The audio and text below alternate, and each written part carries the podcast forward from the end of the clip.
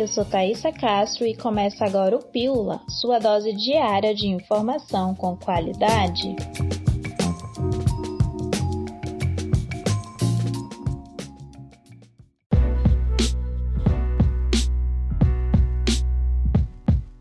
O município de Rio Preto da Eva vai receber neste sábado, 3 de julho, o mutirão Vacina Amazonas.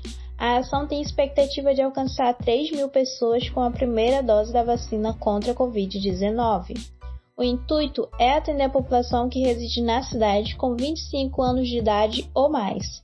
Para isso, serão montados três pontos de vacinação. Este é o sexto mutirão da campanha já realizado no Amazonas.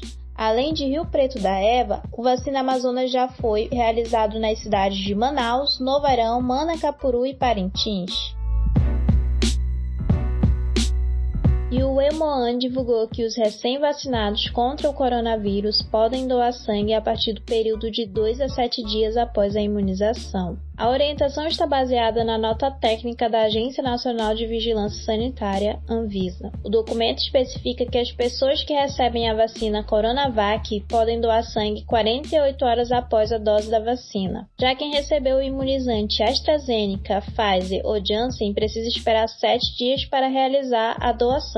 De acordo com a justificativa da nota técnica da Anvisa, os intervalos entre imunização e doação de sangue são válidos para todos os serviços de hemoterapia e hemocentros do país.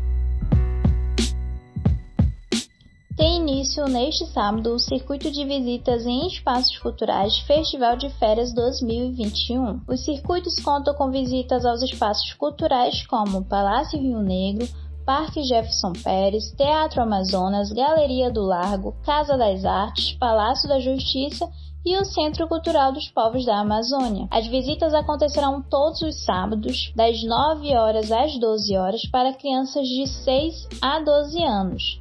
As inscrições são gratuitas e com vagas limitadas e podem ser feitas no link disponível no Instagram, arroba cultura do EM. A presença dos responsáveis pelas crianças é obrigatória.